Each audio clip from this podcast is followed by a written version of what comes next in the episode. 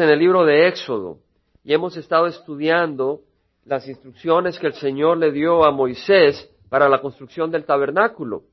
Y vimos el arca del testimonio y leímos de la mesa del pan de la presencia. Y no queremos ir corriendo sobre esto, queremos ir saboreando y pudiéramos dedicarle aún más tiempo a cada sección. Pero también tenemos que avanzar para poder estudiar todo el consejo de las escrituras. Pero estamos ahora ver las instrucciones que el Señor le dio a Moisés sobre el candelabro. Y es interesante, hermanos, es interesante buscar al Señor y buscar la palabra del Señor y los detalles del Señor. En el libro de Éxodo capítulo 25, versículo 31 le dice el Señor a Moisés, harás además un candelabro de oro puro. ¿De qué es el candelabro, hermanos? De oro puro. El candelabro, su base y su caña han de hacerse labrados a martillo. O sea, hay una base en el candelabro y luego el candelabro está hablando su base y su caña, es decir, eh, su palo central. Labrados a martillo, sus copas, sus cálices. El cáliz es el, el, el botón que abraza los pétalos de una flor en la base. Entonces su cálice y sus flores serán de una pieza con él, una sola pieza y saldrán de sus lados seis brazos, es decir, hay una caña y luego vienen seis brazos. Uno, vienen dos, luego vienen dos más arriba, luego dos más arriba. ¿Estamos visualizando los hermanos? No tenemos pizarrón. ¿Lo estamos viendo o no lo estamos viendo? Tenemos un, una vara central que forma una de las, de las candelas del candelabro y luego seis, tres en un lado, tres en el otro. Vienen dos que van así, luego dos más arribita, y dos más arribita. ¿Se ve bien, Carlos, allá? Se ve bien. Ah, pues bien, gloria al Señor. Entonces son tres brazos del candelabro de uno de sus lados y tres brazos del candelabro del otro lado. Habrán tres copas en forma de flor de almendro en un brazo con un cáliz y una flor.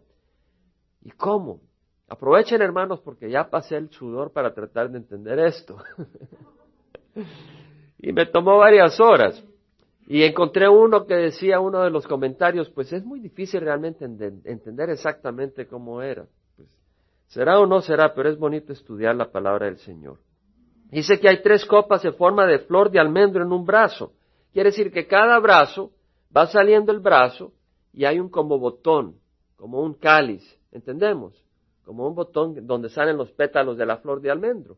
Y luego salen la, la forma, no son flores de verdad, sino que son flores de oro y luego salen las florcitas del almendro alrededor del, del brazo. ¿Entendemos, hermanos? O sea que va saliendo el brazo como un tubo y luego sale su botón, o sea, su nudo, a manera de nudo, y de ahí sus petalitos alrededor de lo que continúa el brazo, y de ahí otro, y de ahí otro, algo adornado, algo florido, algo hermoso. Y dice que hay tres copas en forma de flor de almendro en un brazo con un cáliz y una flor, tres copas en forma de flor de almendro en el otro brazo con un cáliz y una flor, así en los seis brazos que salen del candelabro. Y en la caña del candelabro habrá cuatro copas en forma de flor de almendro con sus cálices y sus flores. En otras palabras, hay dos brazos, dos brazos arriba, dos brazos arriba y debajo de cada brazo hay una como copita, hay como un nudo. Y al final hay otro. Y habrá un cáliz debajo de los dos primeros brazos que salen de él, un cáliz debajo de los dos siguientes brazos que salen de él, y un cáliz debajo de los dos últimos brazos que salen de él, así con los seis brazos que salen del candelabro. Sus cálices y sus brazos serán de una pieza con él, todo ello será una sola pieza de oro puro labrado a martillo. Entonces el candelabro es la base, que tiene siete salidas, tres a un lado, tres al otro y una al centro. Y en el tope de cada uno de esos brazos hay una candela, ahora eh, una lámpara. Ahora, las lámparas no son eh, Colman, ¿verdad? Sino que son como platitos donde va el aceite y donde se enciende y pues produce la luz. Entonces el candelabro es de una sola pieza y luego hay siete lamparitas o siete platos que tienen el aceite donde se enciende de manera que las lámparas producen luz. Por eso dice, entonces harás, primero dice, será una sola pieza de oro puro labrado a martillo el candelabro y luego dice entonces hará sus siete lámparas, sus lámparas serán levantadas de modo que alumbren el espacio frente al candelabro. Y sus despabiladeras y sus platillos serán de oro puro. El candelabro con todos estos utensilios será de un talento de oro puro. En otras palabras, 70 libras, hermano, de puro oro. Y mira que lo hagas según el diseño que te ha sido mostrado en el monte. Vemos los detalles con que el Señor da la información. Vemos el detalle con el Señor nos da las instrucciones sobre el candelabro. Un gran detalle. Ahora quisiera, hermanos, que concentráramos nuestra mente en lo que el Señor nos quiere enseñar. En el libro de Apocalipsis leemos de la iglesia siendo un candelero. En Apocalipsis capítulo 1 leemos que Juan está recibiendo esa visión y dice, yo Juan, vuestro hermano y compañero en la tribulación, en el reino y en la perseverancia en Jesús. El cristiano tiene que perseverar en Jesús. El cristiano debe de perseverar. Esa es parte del cristiano, la perseverancia. Me encontraba en la isla llamada Patmos a causa de la palabra de Dios y el testimonio de Jesús. Estaba yo en el Espíritu en el día del Señor, es decir, el día domingo. Y oí detrás de mí una gran voz como sonido de trompeta que decía, escribe en un libro lo que ves y envíalo a las siete iglesias. A Éfeso, Esmirna, Pérgamo, Tiatira, Sardis, Filadelfia y la Odisea, las iglesias en Asia. Y estas iglesias representan a la iglesia universal, a la iglesia en todo el mundo. Y en medio de los candeleros vi a uno semejante Perdón, me volví para ver de quién era la voz que hablaba conmigo y al volverme vi siete candeleros de oro. ¿Cuántos hermanos? Siete. ¿Y cuántas iglesias eran las que leímos? Siete. Y dice, en medio de los candeleros vi a uno semejante al Hijo del Hombre. ¿En dónde estaba el Hijo del Hombre? ¿Estaba a un lado? ¿Estaba al otro? ¿Estaba lejos del candelero? ¿En dónde estaba? En medio. En medio de la iglesia. Vestido con una túnica que le llegaba hasta los pies y ceñido por el pecho con un cinto de oro. Su cabeza y sus cabellos eran blancos como blanca lana, como nieve, sus ojos eran como llama de fuego. Muchos quieren celebrar al niño Jesús, pero el niño Jesús ya está grande. El niño Jesús ya murió en la cruz, el niño Jesús ya resucitó, el niño Jesús está en la gloria y con un poderío y con una gloria grandísima. Y acá lo ve Juan y sus ojos son como llamas de fuego, dándonos a entender su santidad, su poder sus pies semejante al bronce bruñido cuando se le ha hecho refulgir en el horno, y su voz como el ruido de muchas aguas. En su mano derecha tenía siete estrellas, y de su boca salía una aguda espada de dos filos, la palabra del Señor.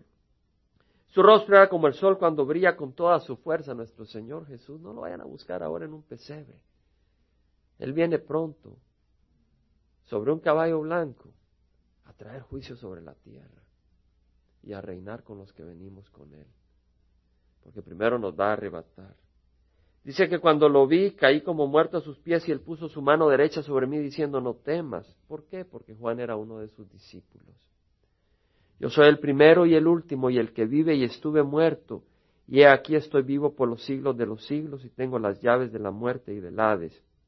Escribe pues las cosas que has visto y las que son y las que han de suceder después de estas. En cuanto al misterio de las siete estrellas que viste en mi mano derecha y de los siete candeleros de oro, las siete estrellas son los ángeles, es decir, los enviados de las siete iglesias y los siete candeleros son las siete iglesias. Los candeleros son la iglesia del Señor. La iglesia está llamada a ser luz en este mundo. Estamos hablando no de un edificio, sino del pueblo de Dios. El Señor Jesucristo dice, vosotros sois la luz del mundo. Una ciudad situada sobre un monte no se puede ocultar. Es decir, una ciudad si está sobre un monte, no la puedes ocultar. Está ahí, su luz se ilumina. No puedes ocultarla, no la puedes esconder, está ahí. Y así el cristiano. No el que es de apariencia, pero el verdadero cristiano no lo puedes ocultar, no lo puedes esconder. Una ciudad situada sobre un monte no se puede ocultar, ni se enciende una lámpara y se pone debajo de un almud. Un almud es un cántaro. Tú no agarras un cántaro y le das vuelta encima de una lámpara, ¿verdad? Sino que lo usas para que ilumine. No se, enciende una lámpara y se pone debajo de de un almud, sino sobre el candelero.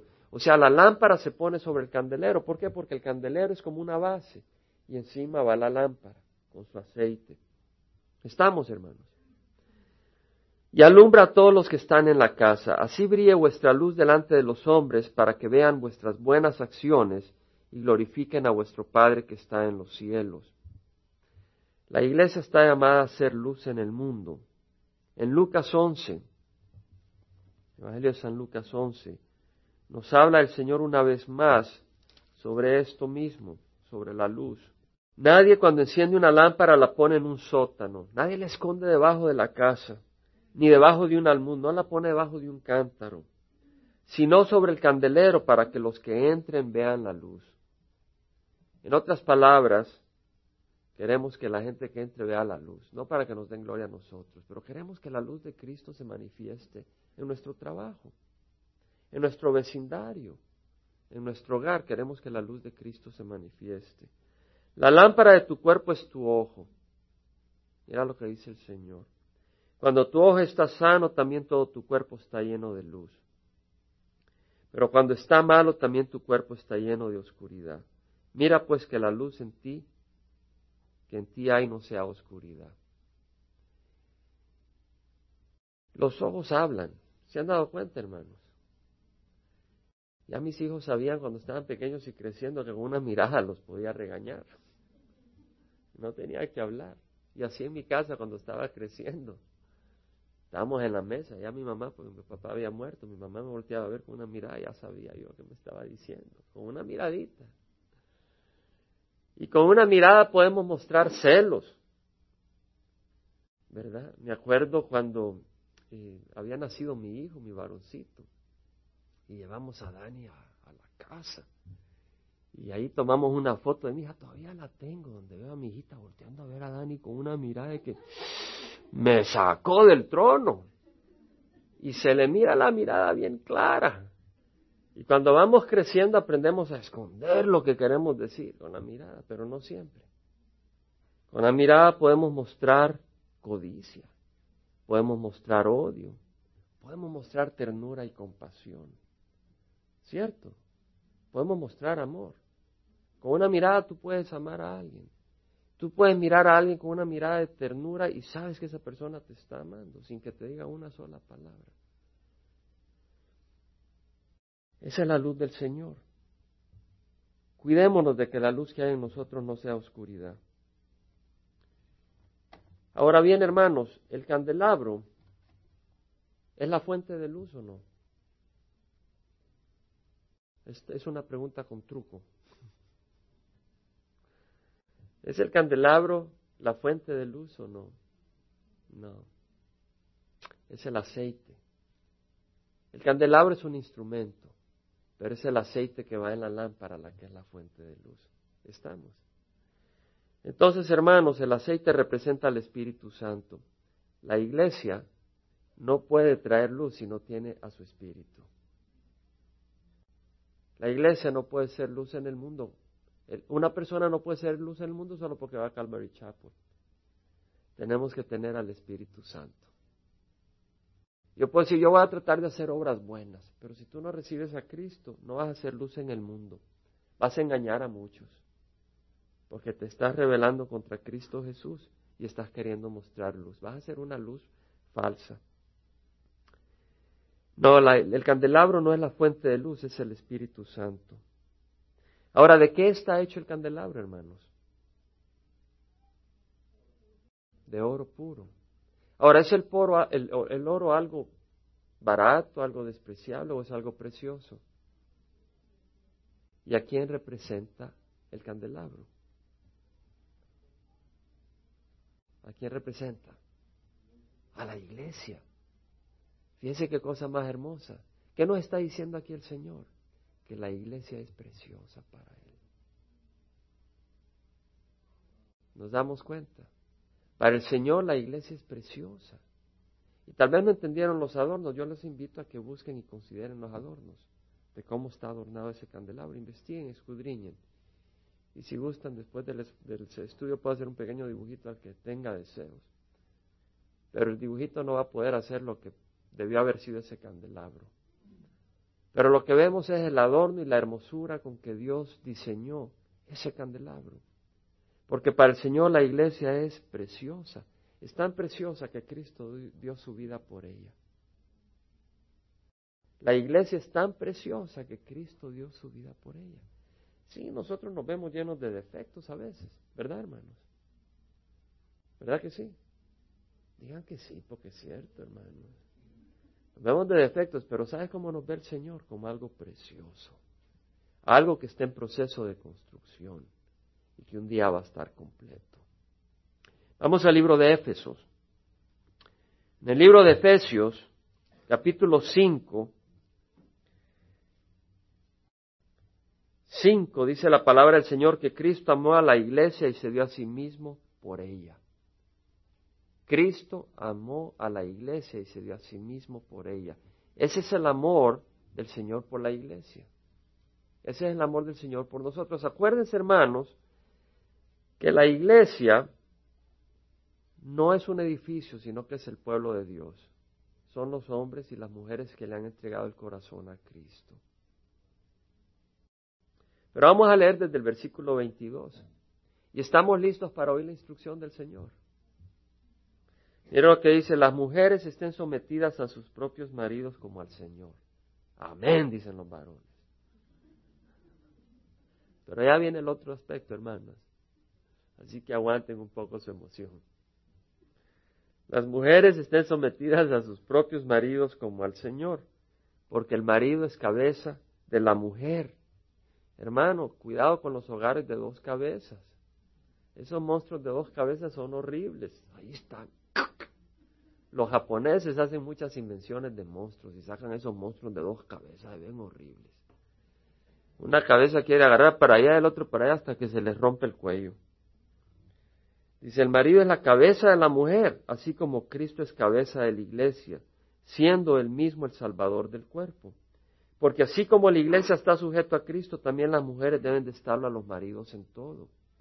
Es necesario, hermanas, le habla a las hermanas casadas, que estén sometidas a sus maridos. Sometidas no quiere decir presionadas, aplastadas, pero quiere decir que con corazón humilde, dispuestas a seguir la guía de su marido y a respetarlos, a honrarlos, a buscar eh, animarles y a apoyarles en la dirección del hogar. Eso es lo que nos manda el Señor, no nos manda, les manda a las mujeres el Señor. La mujer debe tener esa responsabilidad y debe de actuar de esa manera, independiente de cómo actúa su marido. La mujer debe de buscar respaldar a su marido en todo. Y luego dice, maridos, amad a vuestras mujeres, así como Cristo amó a la iglesia y se dio a sí mismo por ella. Ahora, hablamos de que la iglesia está llena de defectos, ¿verdad? ¿Cierto? Está llena de defectos. Y sin embargo, Cristo murió por la iglesia. Pero nosotros cuando nos casamos no le vemos ni un defecto a nuestras esposas antes de casarnos. Primero porque le avisamos tres días antes que vamos a pasar a las cinco de la tarde el sábado. Tiene tres días para estar segura que no hay ni una arruguita ni nada. ¿Verdad? Pero ya cuando nos casamos empezamos a ver que pues no era todo perfecto, ¿verdad? Pero el Señor dice, amad a vuestras mujeres, así como Cristo amó a la iglesia y se dio a sí mismo por ella, para santificarla habiéndola purificado por el lavamiento del agua con la palabra. O sea que el Señor nos ve lleno de defectos y no nos avienta al tragante. ¿Cierto? O nos avienta al tragante, hermanos. Lo que el Señor hace nos va lavando, nos va purificando con la palabra del Señor. Y nosotros debemos de hacer lo mismo con nuestras esposas. Debemos de ser guías de nuestros hogares Debemos de ser pacientes. Debemos de guiar a nuestras esposas en la palabra del Señor. Tengamos cuidado de ser machistas, como en la cultura latina. ¡Ah! Tráeme los zapatos. Anda a prepararme los tortillitas y los frijoles que tengo hambre. Y si no te gusta, pues busca otro marido. Anda a limpiarme los zapatos. ¿verdad? Dice que no debemos de ser así. Debemos de amar a nuestras mujeres como Cristo amó a la iglesia y se dio a sí mismo por ella. Debemos de guiar a nuestras esposas en la palabra. Tampoco caigamos como la cultura americana en bastante cantidad, donde la mujer es la reina que dirige el hogar. a la mujer caen postrados los esposos, en muchos hogares americanos. La mujer tiene el control del hogar. Si la mujer es espiritual, el hogar es espiritual. Si la mujer es de pachanga, el hogar es de pachanga. El hombre debe tener la responsabilidad de dirigir el hogar. El hombre es el sacerdote de su hogar. Y esa responsabilidad no se la damos a nadie, a menos que no amemos ni a nuestras mujeres ni a nuestros hijos. No es fácil, no es fácil ser dirigente de su hogar, pero si usted es un hombre de veras, va a dirigir su hogar. Pero no lo va a dirigir en su carne, sino en el poder del Espíritu Santo. Va a dirigir su hogar en oración, va a dirigir su hogar con lágrimas, va a dirigir su hogar con, de rodillas. Y usted esposa, si usted es mujer de su hogar, va a apoyar a su esposo. Quiere decir de que el divorcio no es lo que el Señor recomienda. Lo que el Señor recomienda es el amor. Lo que el Señor recomienda no es una lista de defectos. Lo que el Señor recomienda es lavar a la esposa con la palabra y con la paciencia. Y a la esposa honrar al esposo. Esa es la luz que el Señor quiere que brille en nuestro hogar. Yo me doy cuenta muchas veces en los hogares latinos que el hombre trata a la mujer como su esclava. Hermanos, no debe ser así. La esposa es nuestro complemento y debemos de tratarla con respeto y con amor y con paciencia. Dice la palabra del Señor de que Cristo murió por la esposa.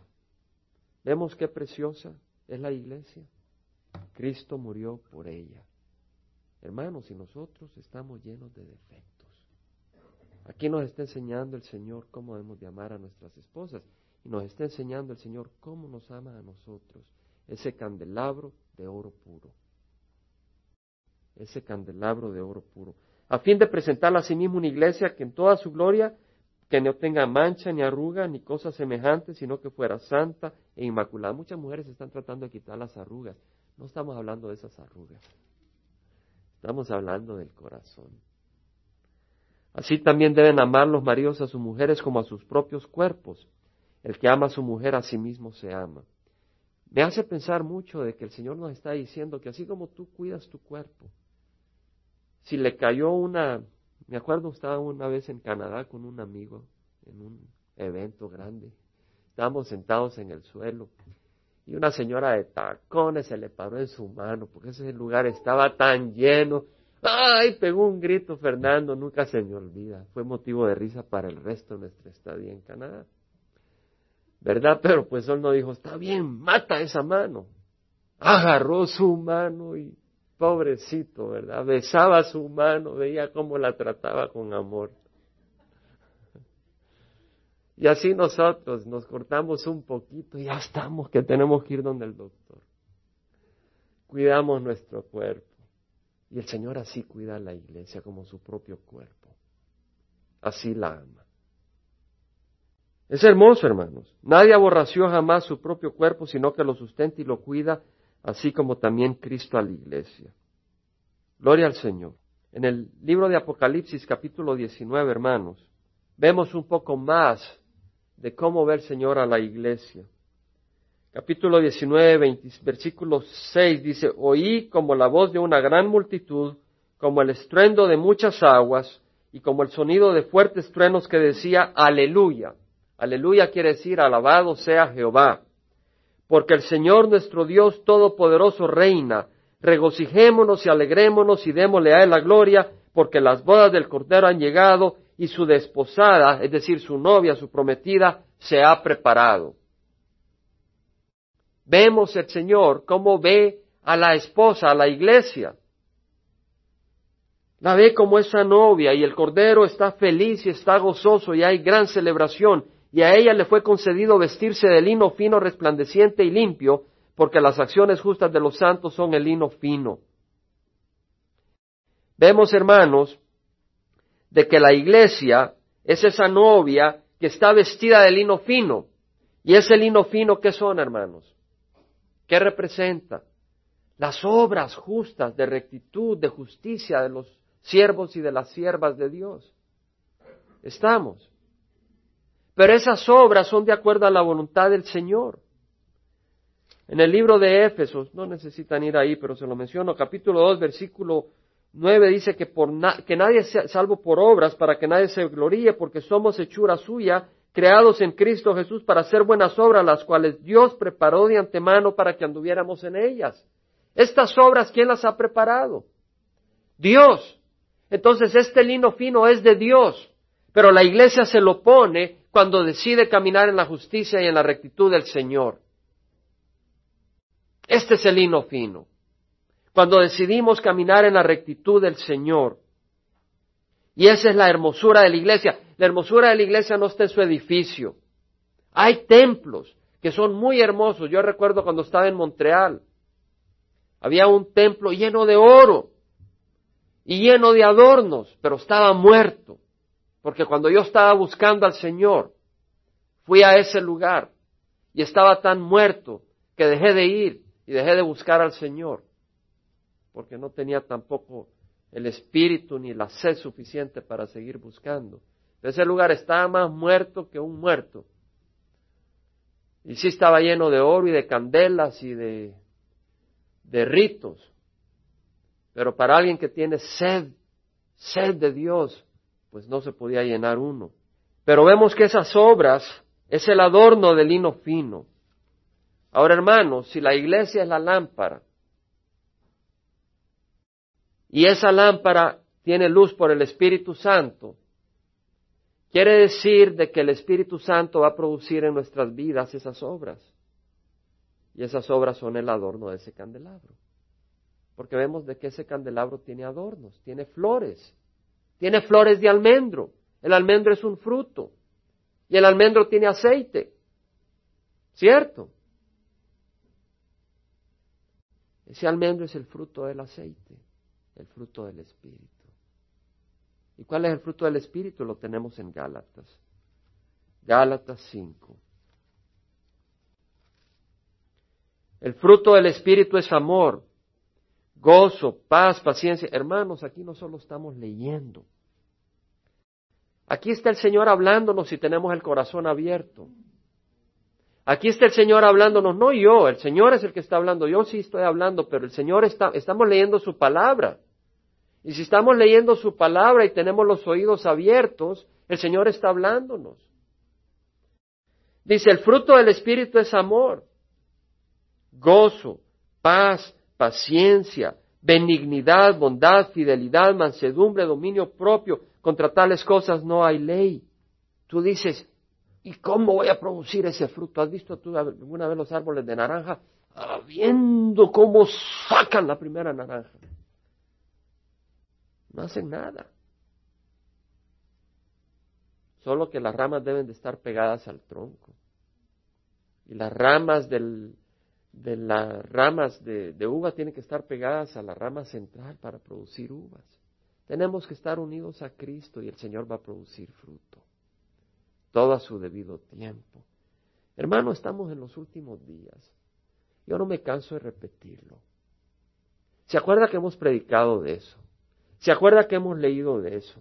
Pero no se olviden que estamos en los últimos días. Es tiempo de buscar caminar en la palabra del Señor. Estamos en los últimos días. En Australia azotó un ciclón de 180 millas por hora. Este vientecito no es nada. 180 millas por hora, 250 kilómetros por hora, imagínense un viento. Dice, pasó por un lugar, el huracán más grande que existió en la historia de Australia. En un pueblecito donde había muy poca gente, agarraron un contenedor de esos que llevan los trucks y lo anclaron con cadenas al concreto y ahí se refugiaron. Pero ya estamos viviendo en los últimos días. Estamos viviendo en los últimos días y tenemos que estar listos. Hermanos, el tabernáculo, vamos a estudiar el tabernáculo. ¿El candelabro está donde? ¿Afuera o adentro del tabernáculo? Está dentro del tabernáculo y vamos a estudiar el tabernáculo, cómo está dividido.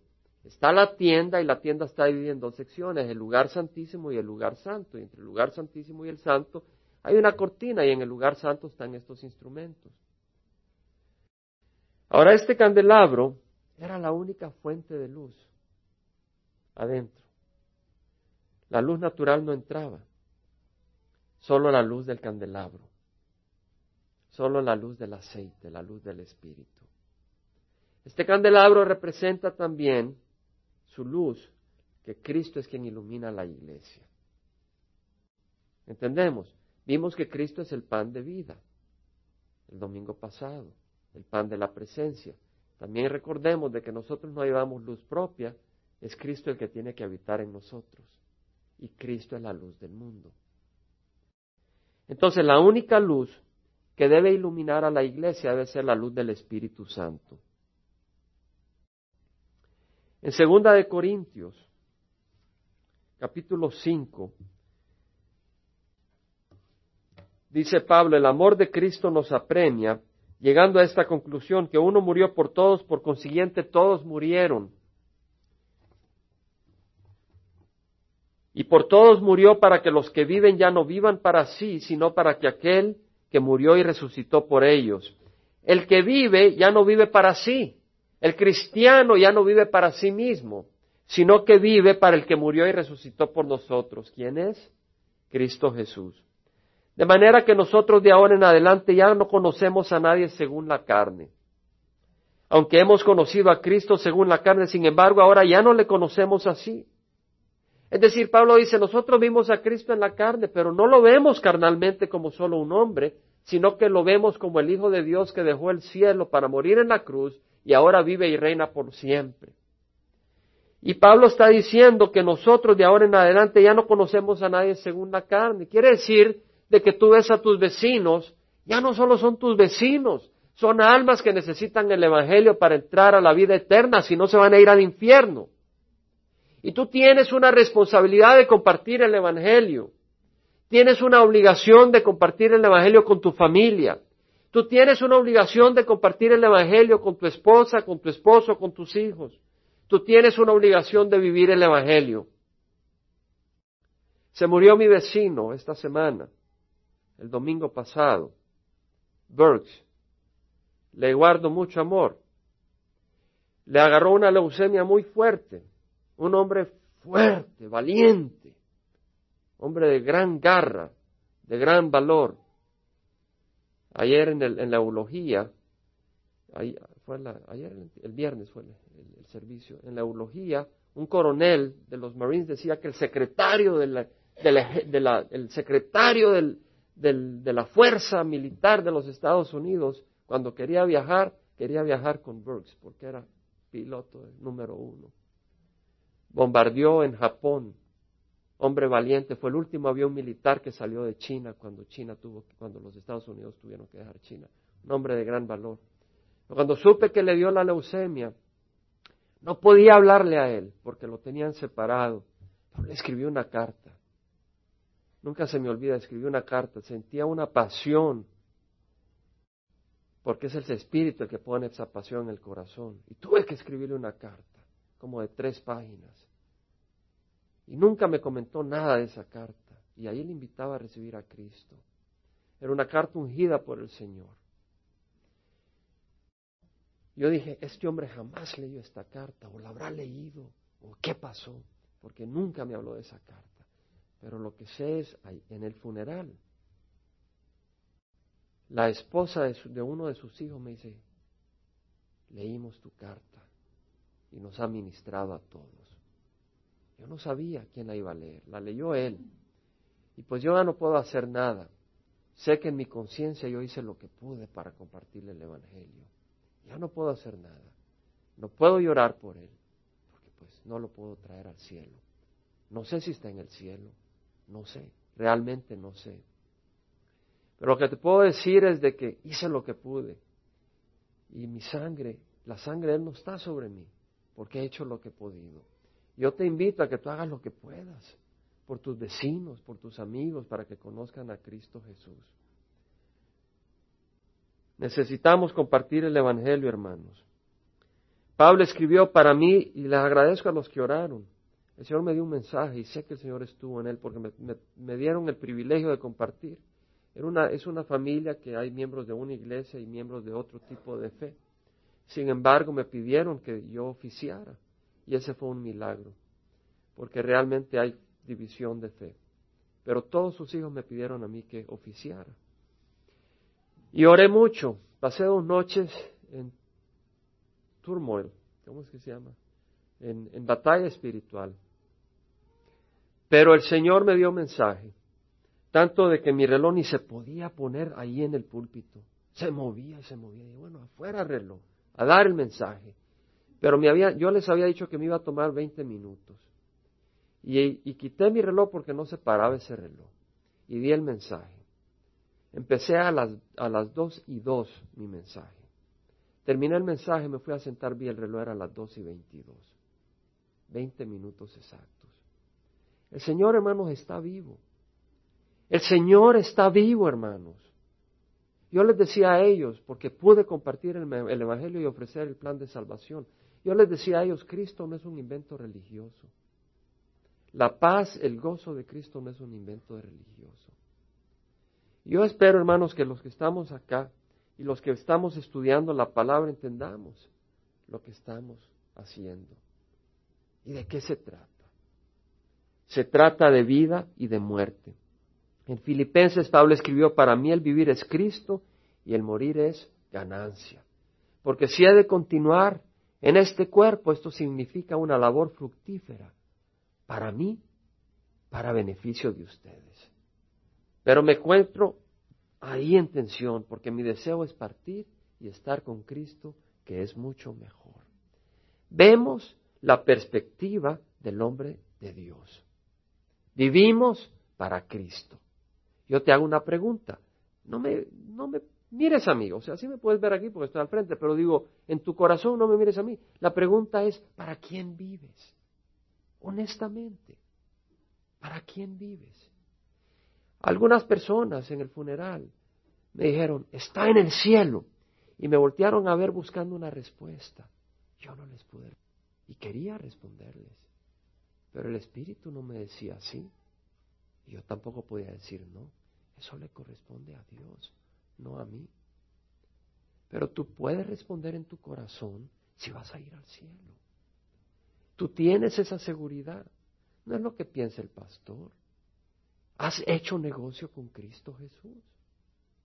Da tu vida testimonio de que has hecho negocio con Cristo. Da tu vida testimonio que estás viviendo para Jesús. En Primera de Corintios capítulo 2, versículo 12 dice Pablo, nosotros hemos recibido no el espíritu del mundo, sino el espíritu que viene de Dios para que conozcamos lo que Dios nos ha dado gratuitamente.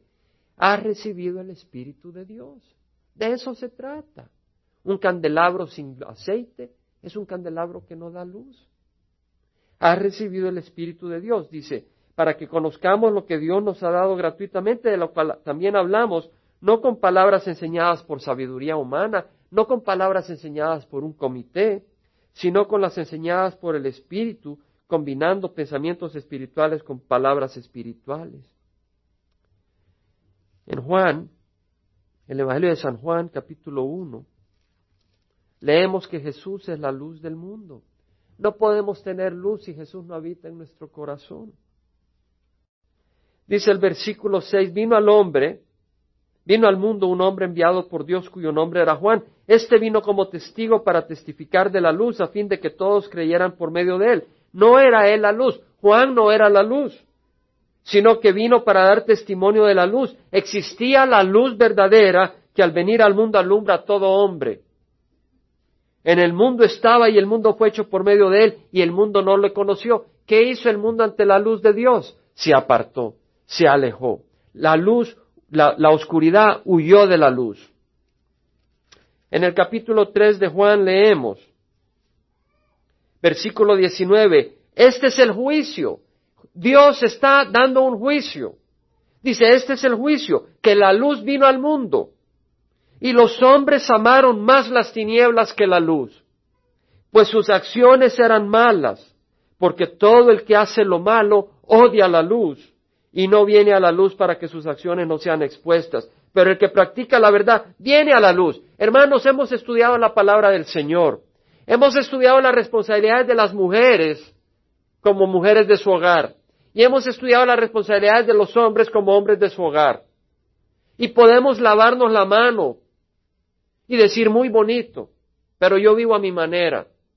O podemos venir a la luz, oír la palabra del Señor y pedirle al Señor, ayúdame a vivir de acuerdo a tu luz. Y es tu responsabilidad, y es mi responsabilidad. Vivir de acuerdo a la luz que hemos estudiado. A los hombres, vivir de acuerdo a esa luz. Y a la mujer, vivir de acuerdo a esa luz. Pero para ello necesitamos el poder del Espíritu Santo. Pero tú no tienes el poder del Espíritu Santo si no tienes la humildad que se necesita para recibir ese poder. Porque el Espíritu Santo no va a entrar a guiar tu vida si tú le das el puesto de copiloto. Hay algunos que dicen, Dios es mi copiloto. Le digo, no, Dios es el piloto, yo soy el copiloto. ¿Entendemos? El que debe ser piloto de tu hogar debe ser Cristo Jesús. O Él es el piloto o Él no tiene nada que ver. Y tú estás engañado. En Juan 8, Jesús les habló, versículo 12, les habló otra vez diciendo, yo soy la luz del mundo. ¿Quieres luz? Ven a Cristo Jesús. ¿Quieres paz? Ven al príncipe de paz. Yo soy la luz del mundo. El que me sigue no andará en tinieblas, sino que tendrá la luz de la vida. ¿En dónde andas? ¿Andas en luz o andas en tinieblas? Si tú andas en luz, tienes a Jesús. Si tú andas en tinieblas, no tienes a Jesús. Si tú andas en tinieblas, no tienes a Jesús. Si tú no vives para Cristo, no tienes a Jesús. La palabra del Señor es que Jesucristo le dijo a Marta, el que vive y cree en mí, no morirá jamás. Jesús le dijo, el que cree en mí, aunque muera, vivirá, y el que vive y cree en mí, no morirá jamás. Vives en Cristo Jesús. Esa es la pregunta. Vives en Cristo Jesús. Respiras por Cristo Jesús. Quieres servir a Cristo Jesús. ¿Qué es lo que dirige tu vida? ¿Es Cristo o los propósitos de este mundo? Eso es lo que te pregunta el Señor. Vamos a ir a Primera de Juan, capítulo 1, versículo 5. Dice el Señor, y este es el mensaje que hemos oído de Él y que os anunciamos. Dios es luz y en Él no hay tiniebla alguna. Si decimos que tenemos comunión con Él, si decimos que tenemos comunión con Jesús, yo soy cristiano, hermanos, pero andamos en tinieblas. Mentimos y no practicamos la verdad. Dice la palabra del Señor que a los que le recibieron en su corazón, es decir, a los que creen en su nombre, les dio el derecho de ser hechos hijos de Dios, que son nacidos no de sangre ni de carne, no es que tu papá o tu hijo o tu mamá o tu hermana o tu esposa te quiere meter al reino de los cielos. Es si tú has recibido a Cristo Jesús de corazón. No es si has verbalizado en una cruzada, Señor Jesús, te recibo. Es si realmente lo hiciste de corazón comprobado por tus frutos, que estás caminando en la luz, no en la oscuridad. Y esa oscuridad se describe como adulterio, inmoralidad, rencías, odios, egoísmo, materialismo, codicia, pleitos. Si decimos que tenemos comunión con Él, pero andamos en tiniebla, mentimos y no practicamos la verdad. Y la palabra del Señor dice que los mentirosos tienen un lugar para cuando venga Cristo Jesús, que es el lago que arde con fuego y azufre. Y si tú nunca has escuchado esto, tú tienes que escuchar esto. Mas si andamos en la luz como Él está en la luz, tenemos comunión los unos con los otros y la sangre de su Hijo nos limpia de todo pecado. ¿Quieres tener comunión unos con otros? Camina en la luz. ¿Quieres tener comunión? ¿Y cuál es la luz? Es la palabra del Señor. Lámpara a mi pies tu palabra y luz para mi camino. ¿Quieres caminar en la luz? Ven a la luz, no es un foco, es la palabra del Señor. Y el Señor Jesucristo Le dijo al escriba que toda la ley y los mandamientos se resumen en amar a Dios sobre todas las cosas y al prójimo como a ti mismo. La palabra del Señor se resume en amor. ¿Sí? Pero sabes, ten cuidado del amor falso. Una de las cosas que más me ha dolido, y se lo he dicho a mi esposa cuando murió mi vecino, es algunos otros vecinos que platicaban mucho con mi vecino y desaparecieron cuando se murió Burns. Me doy cuenta del amor del mundo. Si tienes un tiempito, ve y platica. Pero cuando tu amigo y tu vecino está en necesidad, te apartas y te alejas. Ese es el amor del mundo y nosotros lo probamos en Watkinsville, en Georgia, no se me olvida. Me tuvieron que operar y nuestros amigos de tragos y de vino y todo desaparecieron cuando me operaron. Ahí sí desaparecieron, como que si los espantaron. ¿Dónde está el verdadero amor? Gracias al Señor que conocemos el amor de Cristo. Versículo 9 dice, el que dice que está en la luz y aborrece a su hermano está aún en tinieblas. ¿Aborreces a tu hermano? Oh, no, yo no tengo hermanos. ¿Cómo no? Los de la iglesia. ¿Aborreces a tu hermano? No es que me cae gordo. ¿Aborreces a tu hermano? O en el trabajo. El que ama a su hermano permanece en la luz y no hay causa de tropiezo en él, pero el que aborrece a su hermano está en tinieblas y anda en tinieblas. Y no sabe a dónde va porque las tinieblas han cegado sus ojos. Hermanos, el mensaje, vamos a cerrar, vamos a pararnos. El mensaje, hermanos, es hermoso, pero el mensaje también tiene sanidad y tiene eh, cirugía. Es hermoso en el sentido de que el Señor dice que la iglesia es hermosa y es preciosa. Y que Jesucristo ha dado su vida por la iglesia. Y eso es hermoso. Eso es hermoso. El que Jesucristo dé su vida por la iglesia. Eso es hermoso. El mensaje también nos enseña a los esposos a cómo amar a nuestras esposas. Y el mensaje también le enseña a las esposas de cómo respetar a sus esposos. Y yo creo que eso es hermoso. Porque si aprendemos a obedecer este mensaje, nuestros hogares van a estar mejor.